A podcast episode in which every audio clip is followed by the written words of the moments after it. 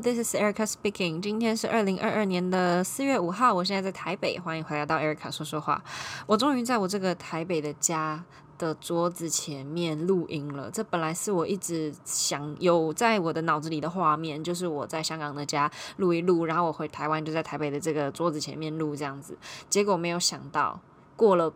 一年多，一年半。才实现这个愿望，虽然也是我也可以早一点录啦，就是一出关了，在家里就可以录，但是因为家里毕竟有家人，就有点害羞，所以我就一直到现在，就是爸爸妈妈都出去运动了，然后我自己在房间里面录音这样子，然后我就看到很多也有回家的朋友啊，就是回韩国啊，回日本或者是 whatever，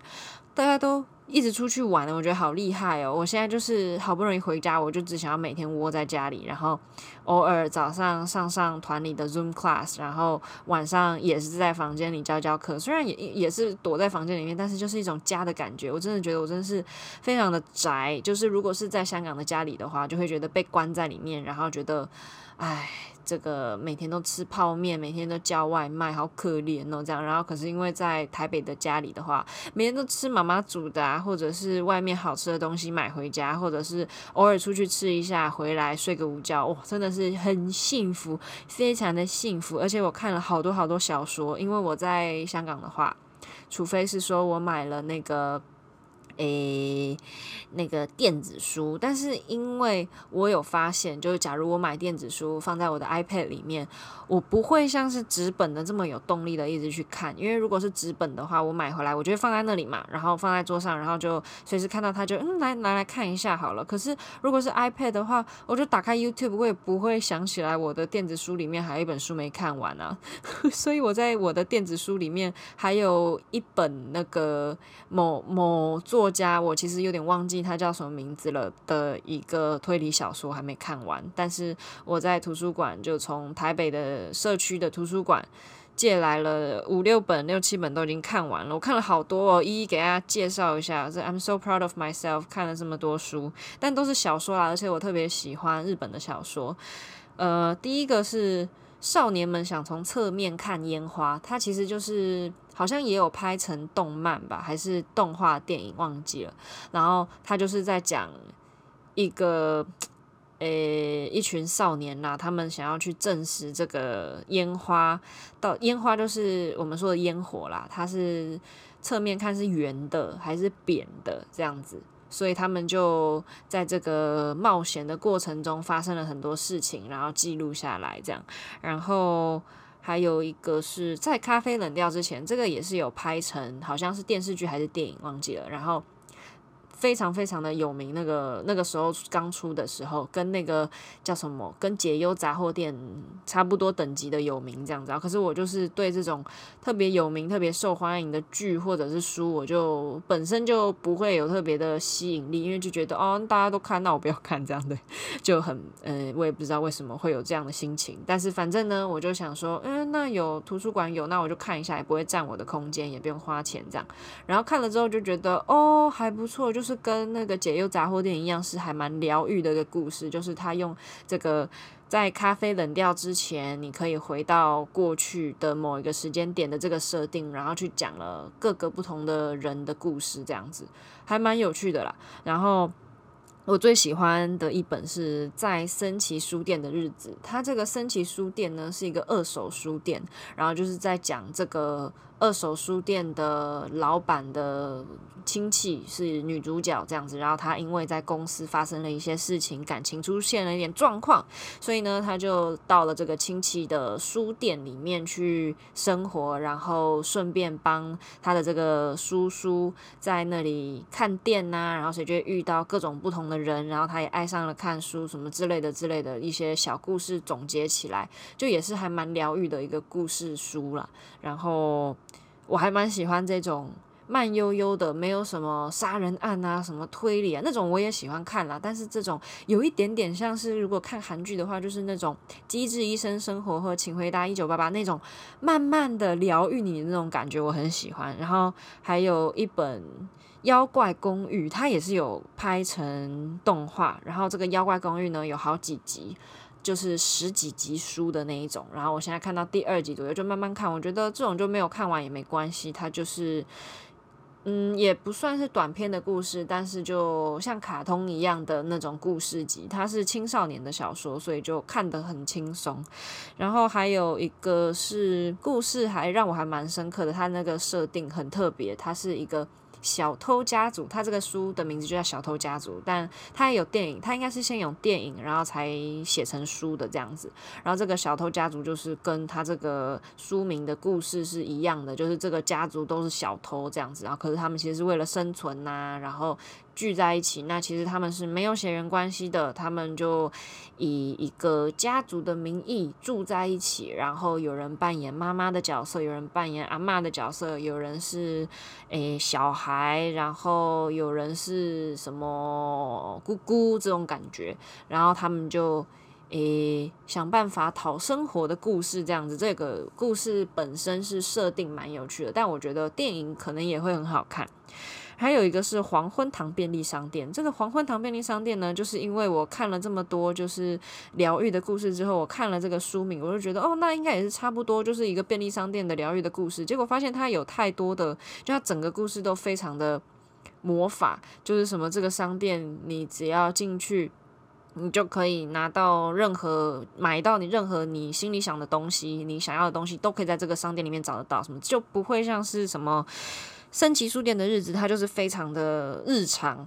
但这个黄昏堂便利商店就会有一带一点想象，我就没有到那么那么爱，就没有那么有办法治愈，因为它就是一个抽象的故事嘛，所以就没有到特别爱这样子。对，这是这几本是我最近看的书，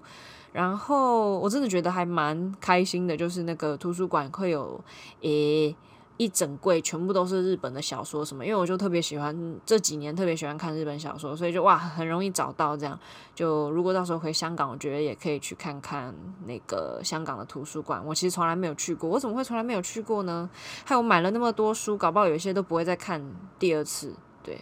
就会有一点点占空间。我在到时候搬家，我还要想一想要拿些那些书怎么办。然后呢？我还看了一个剧，我本来是想要跟大家分享，我看那个叫什么台湾的那个、那个、那个、那个、那个《华灯初上》，我本来要分享这个，但最后就第三季看完就觉得，嗯。好像没有这么触动人心呢，就是哦，知道凶手了，这样就不会像第一季、第二季好多事情想要讲。我最近是看到另外一个剧很有感触，是《斯姆塔索斯姆尔哈娜》，它是二五二一在 Netflix 上面的一个韩剧，它的主轴是应该不是说主轴啦，就是它是绕着一个击剑。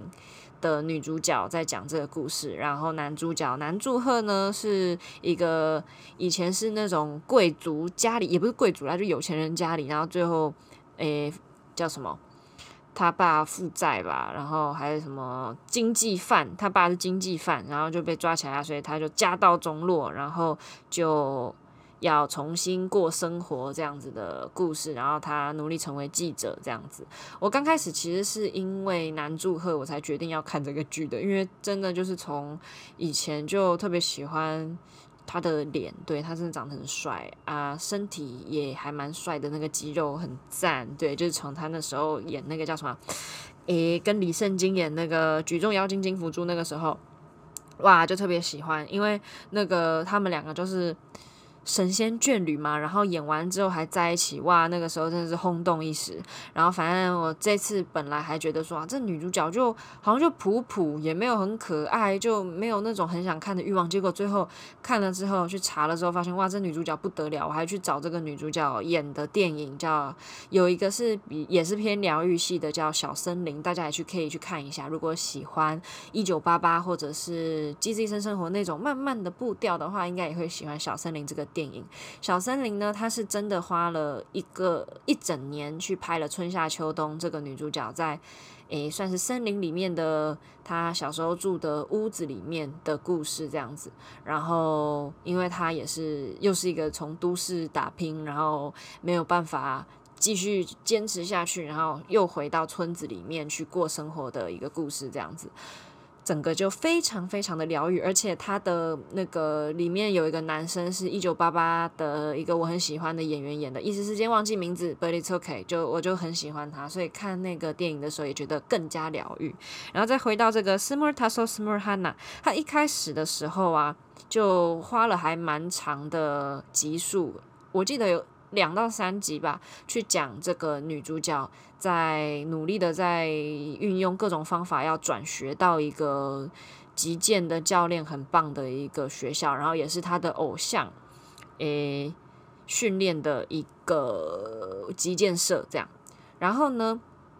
这个过程中就稍微，我就看了也很开心，因为很多非常搞笑的片段，当然就没有之后的那么的刻在心底的那种故事这样子。他之后花了，呃，不是他，他就之后很多故事都会非常非常的细腻去描描写他们的感情的纠结啊什么的，然后就让你一下看着笑，一下看着哭，就是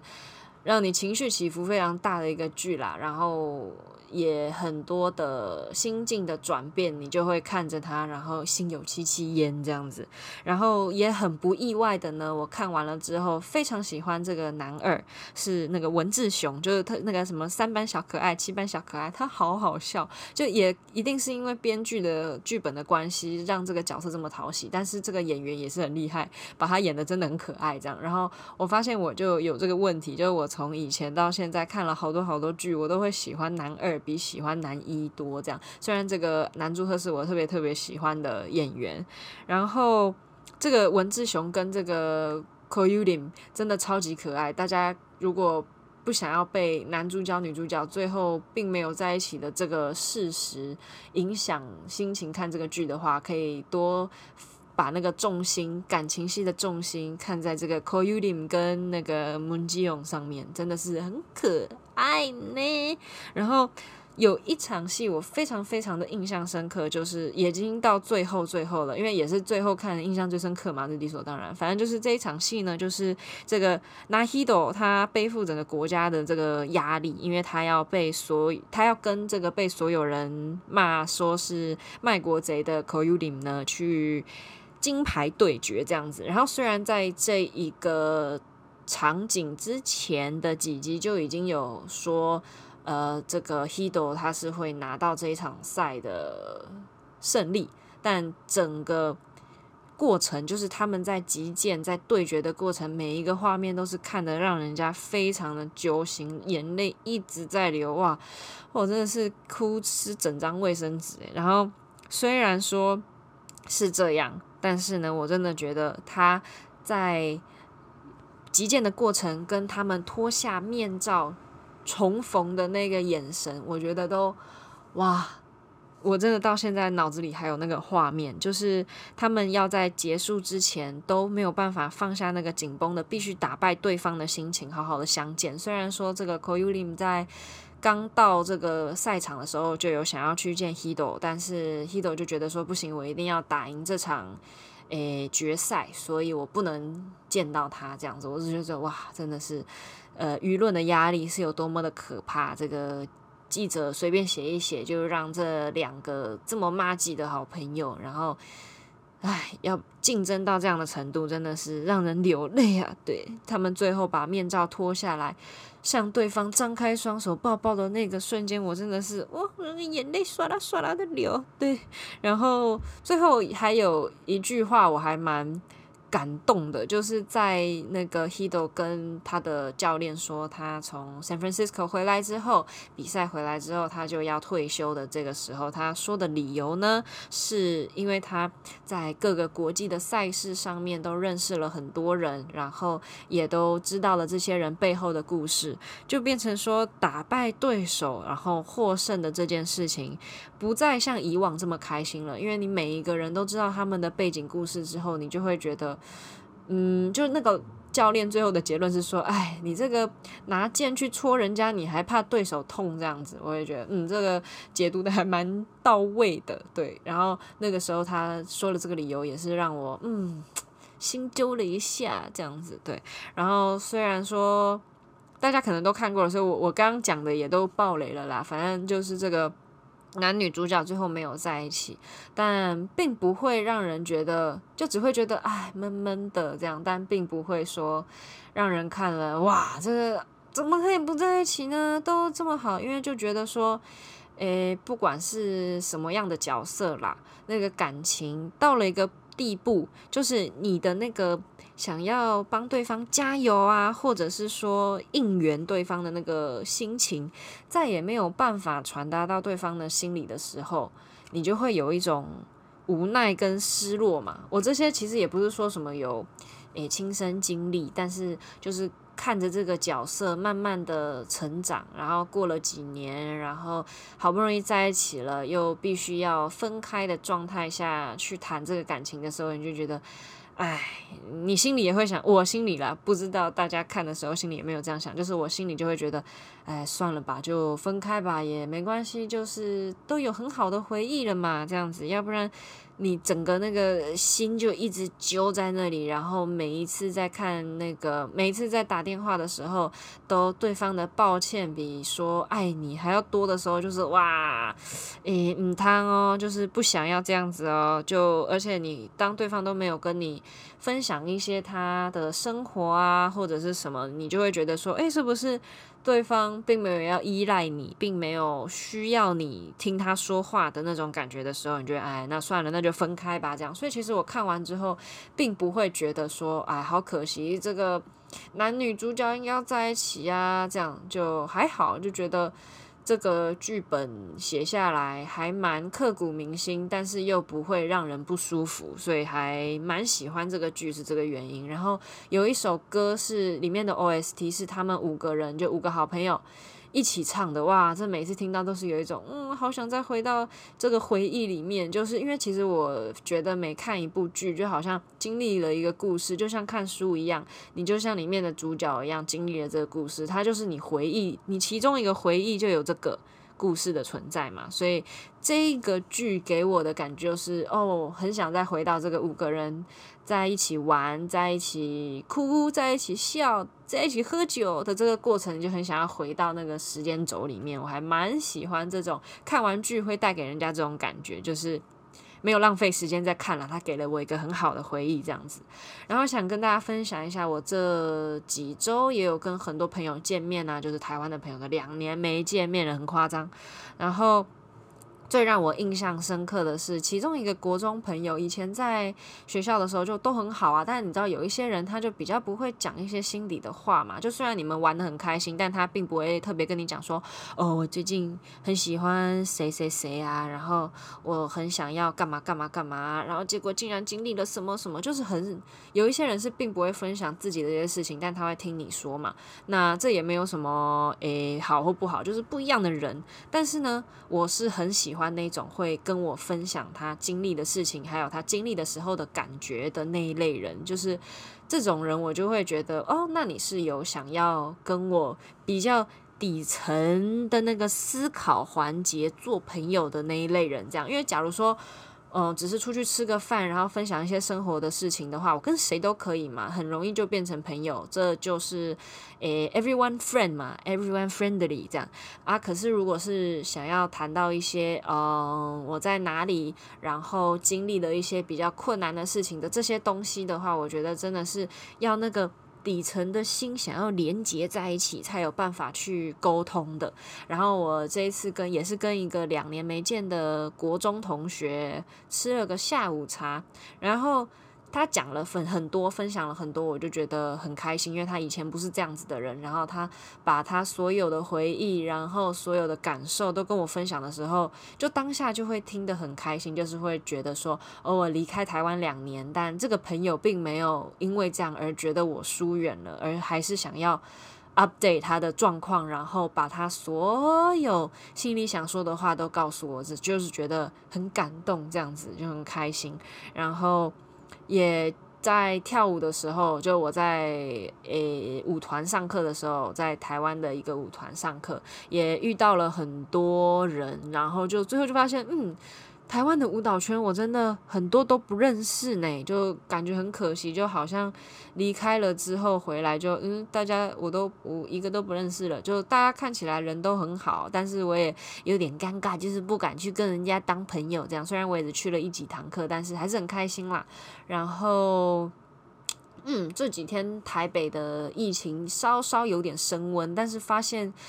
我好像不太紧张诶，就虽然说有会被框列的这个危机，因为实名制现在大家都还是就政府追的还蛮凶的，就是很严格这样子，不像香港之前就已经就算扫那个码也没什么用了，因为大家也都乱跑这样子啊，现在是真的会一个一个框列，就会有一定的风险在啦。但是呢，我还是好像没有什么太大的危机感，因为我觉得。有一天，这个病毒就是会变成像流感那样子。那反正也都打了疫苗，然后如果再继续这样害怕的生活下去，也不是一个办法。毕竟呢，青春就这么几年，所以在安全的情况下，我觉得真的要调整一下心态。我觉得这都是在诶慢慢的。过程中会慢慢的调节，就并不是说呃让乱跑啊，这里去酒吧，那里去嗨什么之类的。但是像出去外面吃饭啊，出去买东西，然后去超市什么，我是觉得戴好口罩就不用害怕，不用去担心说哦这里又有足迹，我什么一个月都不可以去那里，这样我觉得是没有必要啦。毕竟大家他们也都非常努力的在去做全面的清洁消毒什么的，我觉得其实这样子。就够了，就是这个标准定在那里，高高的在那里，就不用去害怕它，还要再定定更高的标准，就是什么啊，这里有这个诶足迹，那我一个月我都不要去那里啊，你们也都不要去，这样子，我是觉得没关系，我们就慢慢的把它变成一个生活中的一部分喽。那。今天就差不多到这里，分享了很多，我又开始鼻塞了，我也不知道为什么讲话讲多了就会开始鼻塞，然后我现在声音就变成那么扁。对，那哦，想跟大家最后分享一个事情，就是我去算是整骨吧，整骨推拿那种，在台湾叫做叫做什么，muscle sore hunter 还是什么，反正就叫做肌肉猎人，中文好像是这样子，哇，真的很厉害，因为之前我都会在香港会。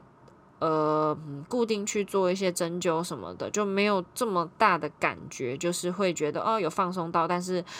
走路还是会痛啊，或者站着还是会痛。但是我今天去的这个，他大概给我按了一个小时，对，他叫酸痛猎人 （Sore Hunter），就。哇，好厉害！真的是师傅中的师傅这样子。就如果大家在台北，然后有一些什么关节上的不舒服、肌肉上的不舒服，可以去加他的 Line 看看，做一些治疗这些。我都没有没有收叶配呢，我这个频道从来没有收叶配，都只是想要跟大家分享。我的快乐，对，今天弄完之后浑身舒畅，就是什么肩膀架五位手的时候也不会再嘎啦嘎啦，然后我的胯举起来不会再卡住啊什么，但不知道明天早上上完 Zoom class 之后又会什么样的感觉，所以 Let's see tomorrow，那就祝大家有个美好的一天，美好的一周，美好的四月，I'll see you guys soon，bye bye，thank you。